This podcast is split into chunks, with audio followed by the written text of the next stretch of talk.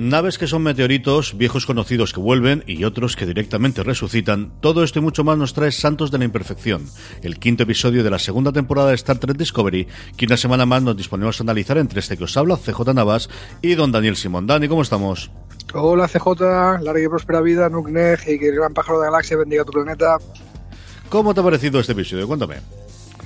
Bueno, eh, comienza con, con, el troleo de la semana, ¿vale? que ya no es ni el dilema de la semana, ni la trama, ni el avance. Sí, no, no, ya es el ¿Dónde está Spock? o sea. cuando penséis enseñarlo? Fundamentalmente es esta, ¿no? De cómo nos vais a trolear esta semana, queridos. Pero es, ostra, ostra, mira, que, que han capturado la nave de Spock. Ostra, ostra, que el radio tractor que lo tra traen para acá. Ostra, ostra, que se abre la puerta y es Filipa. Muy bien. Vale, otra vez, pero, pero, pero, pero, lo hacen aposta ya, ¿no? O sea, esto ya. Sí, esa es troleo. Esta sí. pura y dura de. Mmm, pero, no, no, en fin, vais a ¿cuál, seguir aquí. ¿cuál, pero, ¿cuál, ha, pero ¿cuál ha sido troleo? O sea, a ver. Eh, yo creo que la semana pasada, el que nunca vamos a llegar al, al, a llegar. Yo creo que estaba bastante claro que no iban a llegar a controlarlo hasta el final, o que no lo van a encontrar, y simplemente tenías esa salvaguarda de al final. Bueno, es que la esfera nos ha vuelto a dar las señales. Yo creo que la semana pasada se veía bastante claro que, que no íbamos a verlo. La primera quizás también lo vimos claro. En esta es troleo puro, puro y duro, Dani. Pues sí, pero a ver, la, la primera. Ah, mira, la Enterprise se, te, se teletransporta, ¿te, ¿te, acuerdas? Con su oficial científico. Me acuerdo, no, me es, acuerdo, no, es, no, es, Spock, aunque era el oficial científico de la Ese era troleo, esa escena sí era, sí, en eso te ¿Vale? Sí, sí, sí. Mira, que viene la, la, nave de Sare, que a ver quién viene, ya es Amanda. Eh, anda, mira, que vamos a visitar al psiquiátrico en el que ha ingresado. Ah, no, que se ha escapado. Mira, no. ya, ya no sé por dónde va esto, pero, pero bueno, da igual. El, el capítulo como como episodio de la semana funciona y tenemos una revelación gorda y tenemos un regreso gordo, ¿vale? O sea, es un, un capítulo que creo que está la gente comentando mucho el regreso de que ahora entraremos, que, que vuelve uh -huh. el médico, que, que, vuelve el novio de Stamets, el médico de la nave. El, y, y, va, y, vamos a ver si no lo creemos o no lo creemos, ¿no? Que, que, que es, es, estuvo muy traída por los pelos su muerte y me da la sensación de que está traída un poco por los pelos su regreso, pero vamos a ver a dónde nos llevan. Yo creo que Íbamos a hablar después, pero ya podemos comentarla nada. Yo creo que, que, el cierre con la sorpresa que a mí me sorprendió, ¿eh? yo no esperaba que volviese. Luego sí he oído y he leído que había imágenes suyas y que había algún comentario por internet. Es cierto que este año he intentado no leer casi absolutamente nada sobre, sobre lo que está ocurriendo, que al final si quieres encontrar información la encuentras evidentemente, y más aún cuando son mm cosas de casting y cosas similares. Y he intentado mantenerme al margen. Aquí en yo, Netflix, por yo ejemplo, lo he conseguido, yo, yo lo he conseguido, ¿eh? para mí sorpresa total. La de, también hay, hay una diferencia movimiento, con respecto... movimiento de contratos, no. Esa, esa, parte te la dejo a ti. O sea, yo te pregunto, oye, ¿sabías que esto iba a ocurrir porque había un movimiento de casting o algo? Porque yo, yo no confieso que, que, no, no quiero enterarme, vamos. Me entero no, en pantalla. Y además hay una diferencia con respecto a los americanos, es que CBS All Access allí en Estados Unidos sí que pone después un adelanto del siguiente episodio que, salvo que yo esté muy equivocado, Netflix no lo pone. Con lo cual sí que hay mucho medio americano que aprovecha ese eh, teaser o ese tráiler posterior, que es muy, muy también muy, muy típico en, en las cadenas en abierto en, en, Estados Unidos cuando tenían los episodios siguientes grabados para poder hacerlo. Y sí que alguna vez algún podcast he oído yo en el que solo hacen comentario y evidentemente de ahí pueden, pueden sacar para los siguientes episodios. Pero sí que yo creo que en, de alguna forma la, la resurrección de, de Hal Calvert, del, del doctor Calvert, sí nos trae yo creo que una algo que hemos ido viendo a lo largo de toda la temporada, Dani, que es una corrección de rumbo con respecto a la primera. ¿no? Hay determinadas cosas, uh -huh. el, tena, el tono del capitán, el tono de los episodios, la estructura episódica con muy poquitas salvedades que hemos tenido los cinco episodios hasta ahora, que suenan mucho a corrección de rumbo y yo creo que esta es la definitiva. ¿no? Un personaje que todos sentimos su muerte como de una forma mal hecha, que no tuvo el impacto que tuvo que tener en, por un lado, que por otro lado fue una mal, bueno, malmagastar la relación que tenían entre ellos dos y que yo creo que desde entonces eran o al menos si no cuando grabaron, sí, cuando uh, existió la reacción por la parte de los fans. Y cuando terminó la primera mm. temporada de si hay alguna posibilidad de volver a traerlo, traído muy por los pelos, que esa será la segunda parte que hablemos del invento, pero bueno, pues lo incorporamos de nuevo a, a, una Discovery que se está poblando de gente. A lo tonto, a lo tonto, estamos metiendo un montón de personajes nuevos esta segunda temporada. ¿eh? Sí, eh, me interesa mucho eh, ampliar un poco lo que has dicho de cómo están corrigiendo el rumbo. Lo están convirtiendo en la precuela de Star Trek de la que se le acusaban de no ser, ¿vale? Y esta, esta, este movimiento eh, a los viejos del lugar nos suena. En un momento dado, acuérdate que Enterprise intenta tener su propia voz al margen de la franquicia, ayudaba que estaba ambientada en un pasado donde la Federación prácticamente acaba de... Perdón, no, no, no existía siquiera la Federación, uh -huh. existía la Flota Estelar, pero no la Federación, ¿vale? Y, y, de alguna forma los guionistas no se sentían atados por la continuidad de, que empezaba a partir de la serie de Kirby Spock, nuevas generaciones, etcétera, etcétera, ¿no? El, eso les con eso querían ganar nuevos fans, ¿vale? Pero los está, lo que pasaba es que no estaban ganando suficientes nuevos fans, estaban perdiendo a, los fans clásicos de Star Trek, ¿no? Porque, porque ahí no, no les estaba dando lo que, lo que necesitaban. Entonces, en la cuarta y última temporada de Enterprise, eh, eh, un nuevo showrunner, Manikoto, eh, hizo todo lo contrario. hizo muchos movimientos para convertir aquello en una precuela de Star Trek y que hubiera muchas referencias a capítulos de la serie clásica y al lore tradicional de Star Trek, ¿vale? De alguna forma, este, esto que estamos viendo en la segunda temporada me recuerda a eso, y yo por mí estupendo, ¿vale? Con, una diferencia, creo que Discovery sí que el, hecho de no estar atado a la, a la continuidad y al lore de clásicos sí que estaba ganando nuevos fans, sí que había muchos que estaban aquí apareciendo a hablar de la serie contigo y conmigo, que no se habían visto las nuevas generaciones Espacio Profundo 9 ni las películas ni nada, ¿no? Y eso, y eso es bueno. Y, aquí estábamos de J y Dani para orientarles en el resto del universo de Star Trek si es que hacía puñetera falta que a lo mejor no lo hacía, ¿vale? Pero en esta segunda temporada, eh, como digo, por una parte me ayudan a mí a callar bocas de la gente que decía que esto no es Star Trek, ¿no? Pero, pero por otro, eh, no dejo de estar sorprendido de que haya ocurrido tan rápido este giro. ¿no? Y también con esas pequeñas pistas que no dejan de, intentar justificar por qué diferencias tecnológicas entre Discovery, que está mm. ambientada eh, anteriormente a la, serie clásica, entonces, ¿por qué tienen comunicación holográfica si en la serie clásica no los veíamos? Pues mira, por ahí han soltado ya que, que Spike es un maniático del la comunicación por pantalla, no le la comunicación holográfica y de alguna forma te están diciendo que por eso la Enterprise de, de los años 60 de Kirby Spock, pues tenía pantallas y no tenía comunicación holográfica, aunque están dejando caer que esa tecnología ya existía en el siglo XXIII. ¿no?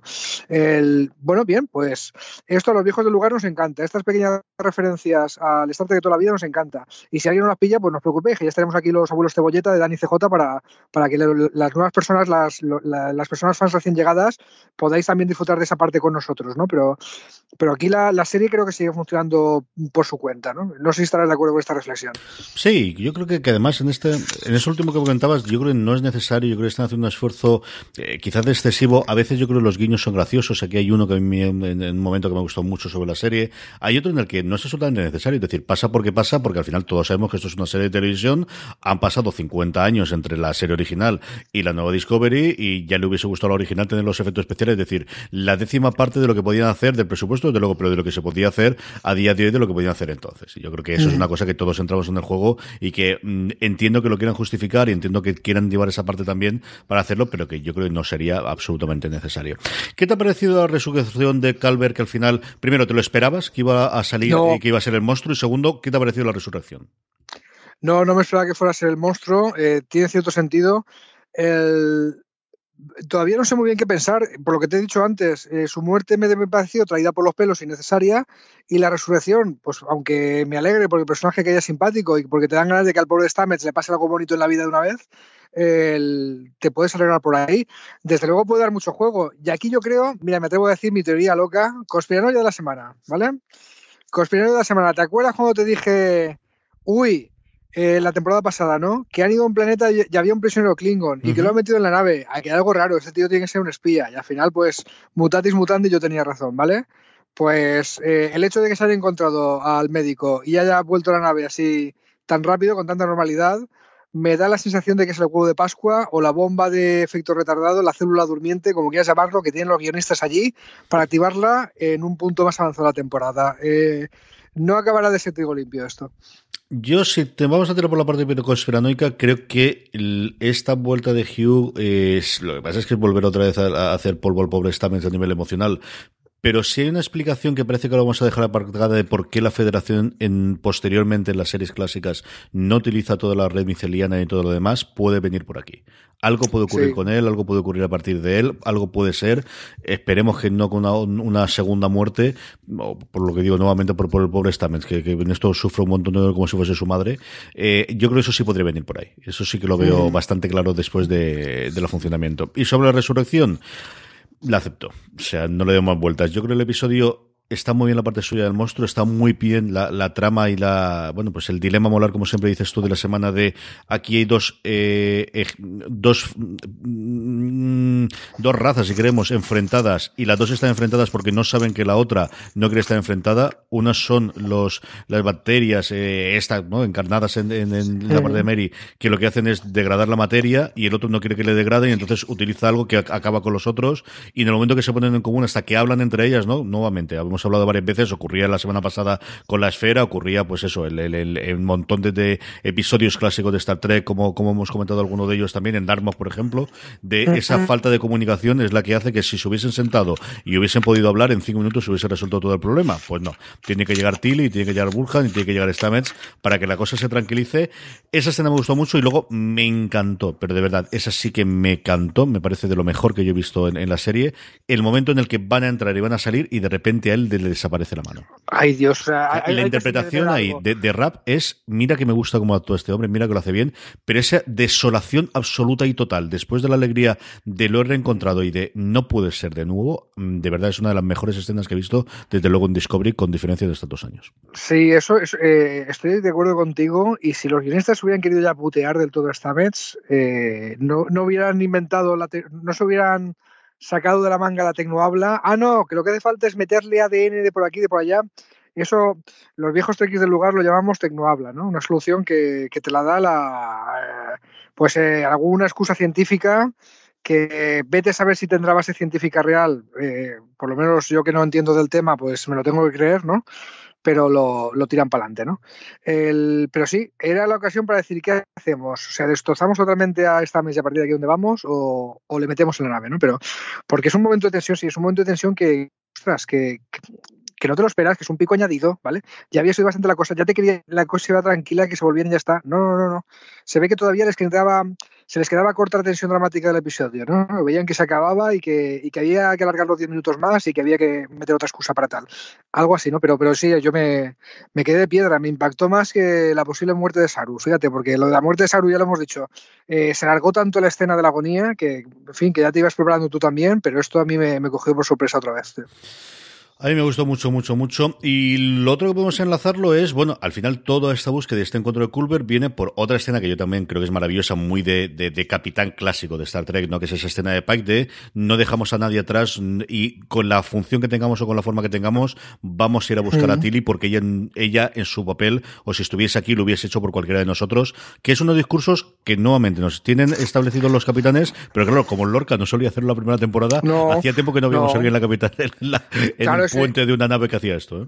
Ese discurso muy flota estelar y muy futuro utópico que quiere ser Star Trek lo hizo Burham, ¿no? De hecho, evitó que la que la flota estelar eh, renunciara a su, a su filosofía, a sus ideales, ¿no? porque, porque estaban acojonados por, porque el Imperio Klingon se les venía encima y están a punto de dejar de ser flota estelar antes de que los Klingons hicieran que dejara de ser flota estelar, ¿vale? Entonces, esto sí, los, los, guionistas lo tienen presente y les importa mucho. Y además es que Pike, sin salir mucho, sin hacer mucho ruido, lo que demuestra es que es la quintesencia del capitán de Star Trek que tú te imaginas, ¿vale? Hombre del renacimiento, eh, con su cosa espiritual, muy respetuoso con la multiculturalidad y con la diversidad, eh, muy con el ideal de la flota estelar presente. Eso sí, no me toques las narices en mi puente, que es mío, y para eso yo soy el capitán de la nave, y me equivocaré o acertaré, pero las decisiones tienen que ser mías porque yo soy el capitán, eh, y, mato y muero por mi tripulación. Eh, pues chico, la quintesencia de un capitán de Star Trek, ¿no? El antilorca, si lo quieres ver así. y por último, y enlazando, yo creo que el gran bloque que nos queda, aparte de que luego comentemos alguna cosa de nueva, es que el, encuentro Culver, desde luego, centra la atención en la segunda parte del, episodio, excepto los últimos 10 minutos, que volvemos otra vez, pero tenemos varias vueltas. Tenemos la vuelta de Giorgio, tenemos la vuelta de Styler, al que ya suponíamos que iba a venir, y tenemos sobre todo la vuelta, y aquí ampliada además, de la sección 31 y de, además de la, del almirante, que hacía que no la veíamos como desde la mitad de la temporada pasada, si no recuerdo mal. desde el eh, final, ¿no? Con la entrega de insignias, pero realmente como papel antes. Sí, no, eh, de hecho la, eh, el, discursito ese de Burham que les dice el miedo nos puede hacer olvidar los principios de la flota estelar, se lo, suelta ella. sería el último capítulo de la anterior temporada, sí, pero yo me había olvidado de ella completamente. Eh, Giorgio, a ver, pausa. tú que sabes, ya, ya, que hay que hacer, hay que hablar un poco de meta serie, ¿vale? De lo que está pasando alrededor de la producción de la serie. Tú sabrás mejor que yo que una de las series que se preparan para expandir el universo de Discovery es una de la, una serie de Filipa y la sección 31, ¿esto es verdad? Hay unas, yo lo que leí en su momento, y es cierto que no lo he vuelto a mirar cómo está, lo que se conociera como Sor Filipa, lo que no sé si es por la parte de la sección 31 o ser una precuela de cuando ella era teniente o capitana, que es como se hicieron las novelas. Acuérdate que las novelas que todavía no han traducido al español, si se han traducido ya los cómics, ya está disponible el primer cómic centrado en los Klingons. La verdad es que no lo sé, lo voy a investigar y la semana que viene lo comentamos, de, por dónde van los rumores y por dónde apuntan las cosas. Tiene toda la pinta, es decir, si no supiese nada de eso, tiene toda la pinta de lo que cuentas tú. De, hemos vuelto a ver el personaje estos dos episodios para tener de alguna forma un backdoor pilot, que es lo que dirían los americanos, una forma de traer el personaje y a partir de ahí poder crear un piloto de la nueva serie. Pero como la serie va directamente a venta, hombre, yo creo que, que eh, Yao es capaz de llevar cualquier cosa. Yo creo que hacía muy bien el papel de, esa Giorgio que vimos en los dos primeros episodios, luego los flashbacks. Creo que se lo pasa tremendamente bien haciendo de, la emperatriz. O sea, creo que se lo pasa muchísimo mejor todavía haciendo de mala, como suele ser por otro lado también tremendamente natural. Sí, a ver, el universo espejo estaba precisamente para que los actores de Star Trek tuvieran un alivio de, poder interpretar otras versiones de sus personajes y no aburrirse, ¿no? Y, creo que la actriz de Filipa los, le, saca partido.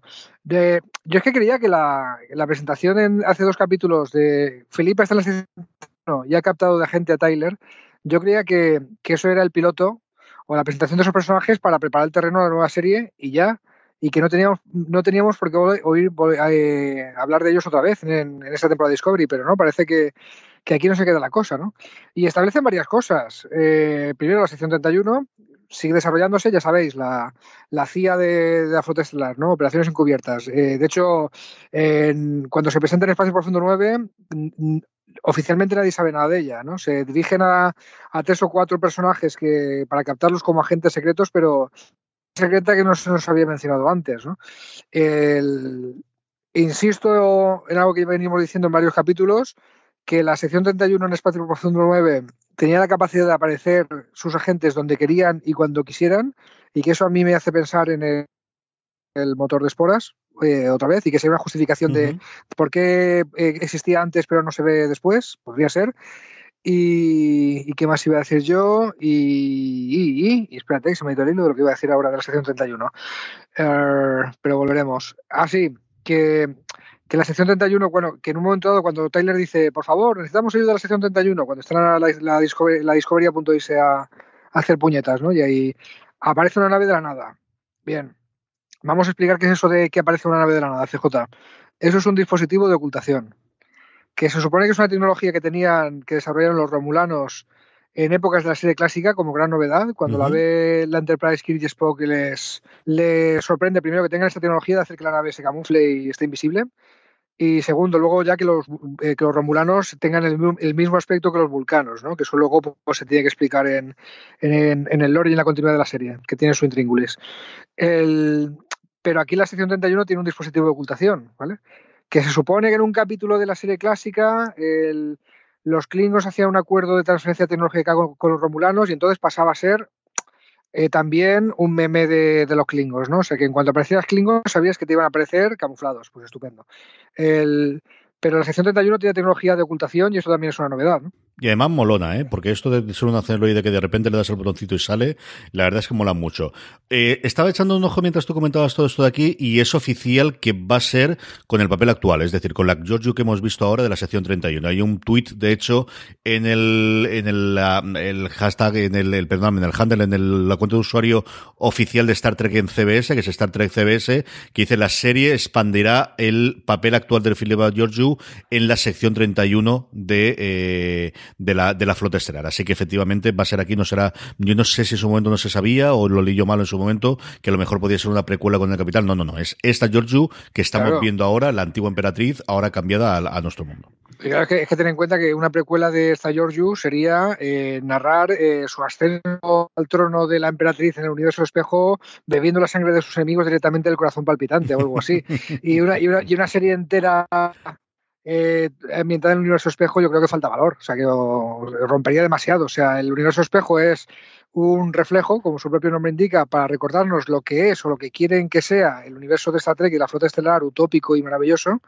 Y no, tendría mucho sentido una serie entera en el universo espejo, se rompería esa, ese papel, ¿no? Que y está bien servido en pequeñas dosis, que es lo que en estas cosas suelen ocurrir normalmente también. Más cosas del episodio que te hayan gustado, ¿te ha gustado el cierre? ¿Te ha gustado en este eh, reencuentro entre dos viejos camaradas que se conocen y se controlan y con el almirante de decir, chicos, tenéis que ser buenos entre vosotros y no pelearos y me da lo mismo, ya soy mayorcitos, así que aclararos que tenéis un trabajo que hacer. A mí esa parte también me gustó mucho del episodio. Sí, sí. Vamos, en, el, nos da, los actores transmiten muy bien que esos dos personajes se conocen de toda la vida, con un par de miradas, o con un par de gestos, o con un par de, líneas de diálogo, ¿no? O sea que, que, bien. Eh, quiero más ingeniera, ¿vale? O sea, de hecho, el papel de la ingeniera aquí lo hace, lo hace Giorgio, que tiene un par de frases lapidarias de estas de pullas de respuesta rápida. Eh, que me han gustado mucho esa parte del episodio, ¿no? Creo que algo que dice así como Spock está huyendo, Dice, pues si los que huyen no son inocentes. Y alguien le, dice a, a Giorgio, pues tú, pues tú, pues tú huías. Y dice, pues, pues, pues no te estoy diciendo. es algo así el intercambio, ¿no? el diálogo de pasillo que tiene con Michael al principio, de los dos nos conocemos, los dos sabemos lo que es y vamos soldando las follitas poco a poco, está muy bien también. No, pues esa dinámica a mí me gusta. Llámame fan de Sorkin o llámame algo así, pero es que me gusta esa, esa, dinámica. Y cuando no está Giorgio, pues la, la señora de las pullas es la, es la nueva ingeniera, ¿no? y, mira, yo a mí, son, son formas de plantear los diálogos que me gustan. Digo que en, pocas palabras, eh, a golpe de puya, define bien personal, que la está diciendo como al que se lo está diciendo, ¿no? Cerramos, eh, Dani, con eh, primero alguna cosa más que tengamos que hacer luego una valoración global del episodio. ¿Algún gesto, chiste, momento que te haya gustado especialmente más allá de los que hemos comentado? Y luego, ¿qué te ha parecido en general el episodio? El, eh, yo, el episodio me ha gustado. El, mira, yo, siempre recomiendo páginas de, de, reviews que yo llevo leyendo desde principios de los 90. Eh, la de Jammer, que antes se llamaba Star Trek Hypertext, eh, ha vuelto a retomarla, ¿no? Es un tío que hacía reviews y ha vuelto a retomarla con Discovery. califica de 1 a 4 y a este le da un 3. Y yo estoy muy de acuerdo con eso, ¿vale? Los capítulos que este le da un 3 suelen, ser los capítulos que no entran en el top 10 de, de episodios más recordados de la serie, pero son los buenos. Y yo creo que sí, en, eh, a efectos de, de, episodio de la semana, ¿no? De dilema de la semana, a efectos de que se vea la filosofía guay y ya de la flota estelar, el desarrollo de los personajes y efecto de colocar, seguir colocando piezas en el tablero para la historia general, sección 31 por aquí, resurrección de, de Hugh por allá, yo creo que, que, no le puedes pedir más a un capítulo de 45 minutos. O sea, yo creo que cumple todo. No sale Spock, pero bueno, eh, no, era el capítulo de Side Spock, era el capítulo de, seguir preparando las piezas. Y, oye, bien, yo, yo no sé, esa calificación de 3 sobre 4 me siento identificado con ella. Yo conforme pasa el tiempo cada vez me ha gustado. Esto es un episodio que yo lo vi en dos o tres trozos por, por cosas de las crías y donde estaba viéndolo y todo lo demás. Y quitando quizás parte del, del, de, la resolución, el Culver y ese salto que tengo que hacer de fe, tiene escenas como he ido comentando a lo largo del análisis que me ha gustado muchísimo. Creo que también es un episodio muy de, de poner las piezas en el tablero, de volver a tener jugadores y volver a tener personajes. Y luego, eh, a mí de verdad es un episodio que me ha gustado mucho más. Me gustaron mucho los dos primeros, los dos anteriores con eh, el tercero y el cuarto me un poquito más frío, especialmente el tercero. Yo creo que este vuelve a coger otra vez la senda, siendo un tipo de episodio diferente. Y luego hay una escena que es la que me falta por comentar y me moría y no quería dejar de contarla porque además yo tengo una insignia de estas que me regalaste tú, que es una insignia, el momento en el que Tyler de repente llama a la nave y la llama con la insignia como si fuese la de una nueva generación, que tiene el comunicador dentro de la insignia, me encantó. Ese sí es un guiño maravilloso y encantador que me encantó porque además yo tengo una de esas que de pero pupi, no hace comunicación, pero de pero pupi y me encanta. Ese es un momento de verdad que me encantó del episodio. Ah, bueno, y, ya la última que comento es eh, el momento de ¿Cómo? ¿Que las esporas han metido a, Tilly en un cocún, han descompuesto en sus átomos, lo han reintegrado en su universo, un átomo por un átomo, y tiene sus memorias, sus curvas y su pelo y todo, y lo han hecho guay?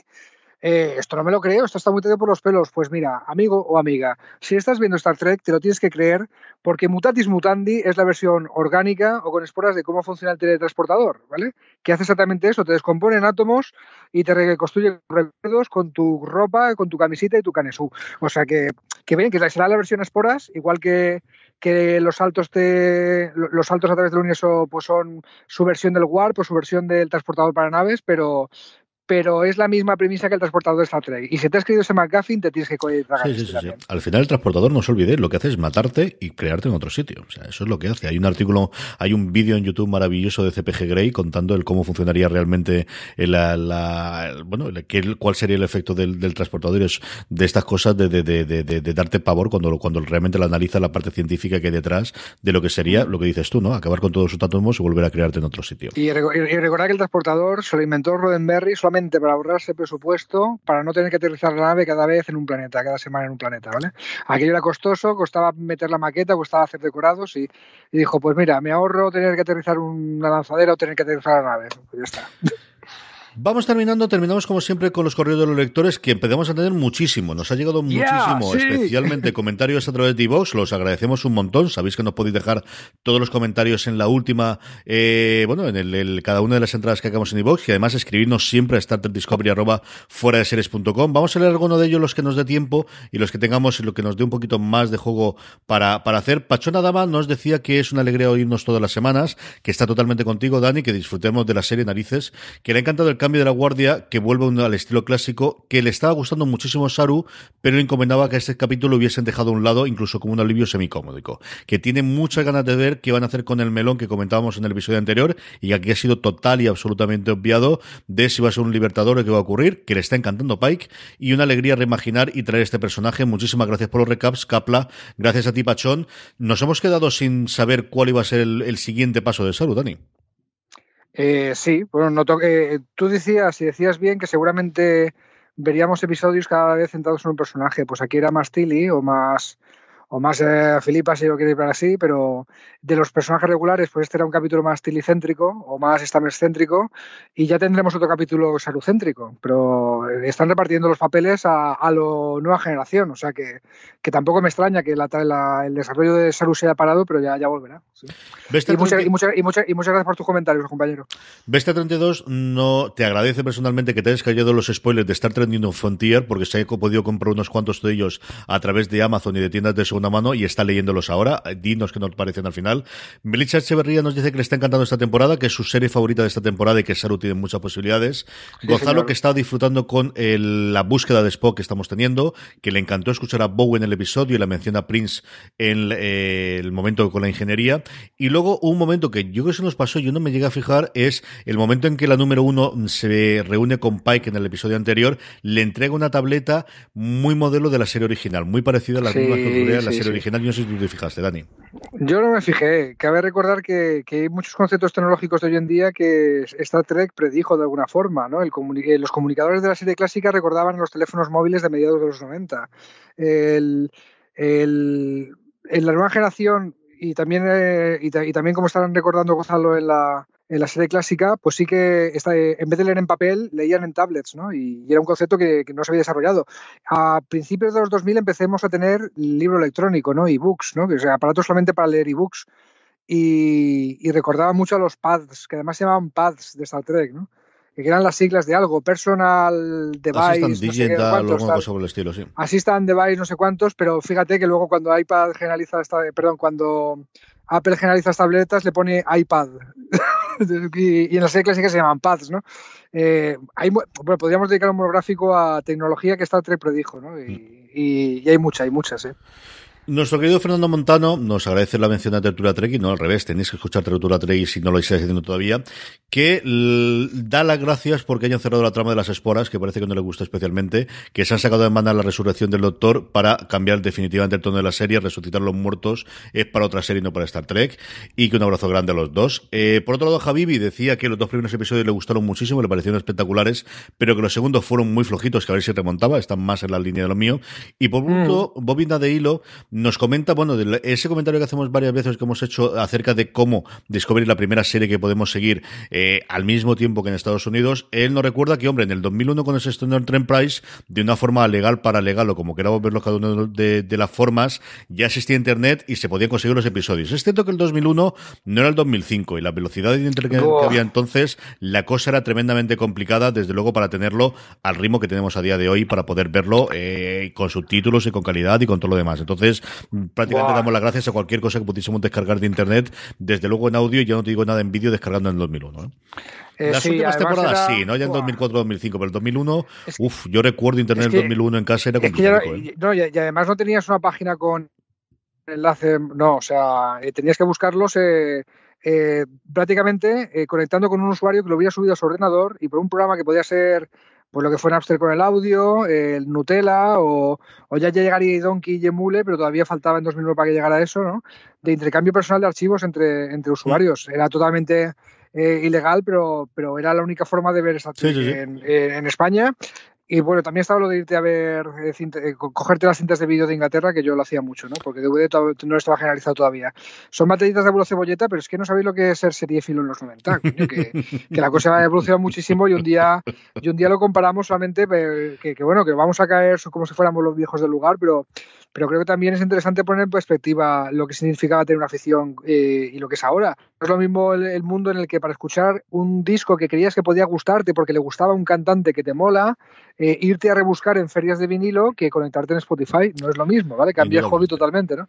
Indudablemente. Por último, nos escribió a StarTrekDiscovery.com cuando Carlos Ortiz para recargarnos que eh, comentábamos los idiomas que hablaba Saru y él hay un momento en el episodio anterior que dice que hablan 94 idiomas, el animalito, casi nada.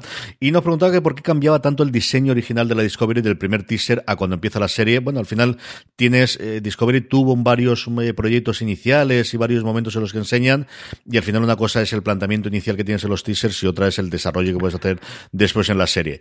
Y luego habla no, es, poco habitual esto, y más, y más en el mundo en el que no estás con maquetas, sino que estás con, con ordenador que, oye, ponle aquí una lucecita más que me gusta más así. O sea, sí. Y por último, nos habla sobre fotos de Spock y cosas similares. Es decir, que Spock sale, lo tenemos clarísimo. Está en el tráiler, está en los sitios, está el casting hecho. Nos falta ver para cuándo sale eh, a lo largo de la temporada, sabiendo los 14 episodios que tiene esa primera temporada. Si va a ser pronto, si va a ser a mitad de temporada, si va a ser para el final. Yo no creo que se puedan gastar, especialmente después de haber eh, sacado ese anuncio CBS All Access en Estados Unidos con la Super Bowl. No creo que lo vayan a dilatar muchísimo, muchísimo más, ¿no? Que salga justo al final de un episodio para dejarte el cliffhanger y que sea el siguiente episodio en el que salga, eso tampoco me extrañaría absolutamente nada, Dani. Ya lo de la, Super Bowl me acaba de despistar. Lo de que el máximo momento lo aprovechen para decir el reclamo para ver Discovery, si no lo estás viendo es que va a salir Spock. No puede tardar esto mucho, mucho, mucho más tiempo, ¿no? Porque, porque además tanta, tanta historia para que de Spock salga tiene que ser por algo importante. O sea, lo estamos retrasando porque hay algo muy gordo que se está macerando. Y, y toda la información que nos van dando de las movidas de Burham, que está en un psiquiátrico, que ha visto en las señales estas, que la sección 31 también sabemos ahora que está investigando y que, hay algo gordo con ellas. Esto es un lo que llaman un decompressive storytelling, ¿no? O sea, es poco a poco te van dando pequeñas eh, pinceladas, gotitas, pero luego te tienen que presentar un vaso lleno. O sea, que tiene que ser algo gordo. Y, y digo todo esto para justificar que que ya, ya cada vez lo veo menos posible lo de, que sea final de temporada, porque entonces eh, no sé si te da tiempo a presentar la supertrama. Fíjate que todas las pinceladas de Lorca es un capullo, Lorca no parece un capitán de la flota estelar, Lorca es muy raro. Al final te llevaban a la gran revelación de es que es un tío del universo espejo, y, pero todavía tenías cinco o seis capítulos de margen para, para, para, desarrollar eso del universo espejo y ambientarlo allí y tal. Pues aquí tiene que ser igual. O sea, al final, eh, lo de que a partir de Spock tiene que haber una revelación muy gorda que te, que te justifique el interés por ver los siguientes 4 o 5 capítulos. Y para eso tienes que tener 4 o 5 capítulos de margen, CJ. Yo creo que sí, yo estoy contigo. Eh, no sé si nos saldrá en el sexto, el séptimo, el octavo, no creo que sea el final. Lo que sí está clarísimo, como siempre, es que aquí estaremos Dani Simón y un servidor para comentarlo y analizarlo con todo el vosotros. Oye, oye, hay, hay uno más, hay uno más. Sergio Jiménez en Twitter nos dijo, oye, que lo de eh, Carón también es un nombre válido en castellano para cierto, Primera vez en mi vida que oigo lo de Carón, te lo juro. yo, yo, igualmente, pero nos, enlaza el artículo de Wikipedia y lo doy por válido. Mi, mi, mi, mi, como decía él. Sí, gracias, Sergio. Con eso terminamos, Dani. Hasta la semana que viene con estos repasos, con estos recados que hacemos de fuera de series eh, sobre Star Trek Discovery. Capla, amigo mío, nos vemos la semana que viene. Y a todos vosotros, querida audiencia, pasaros como siempre por fueraseries.com para leer la crítica escrita de Marina Such. Eh, seguid escribiéndonos los comentarios, aquellos que oigáis el programa en iVox o correos a Star Trek Discovery arroba fuera de series, o hacer como he hecho, eh, como comentaba ahora mismo Dani, por redes sociales, tanto por Twitter como por Instagram, nos podéis escribir. Gracias por estar ahí y recordad, tened muchísimo cuidado ahí fuera.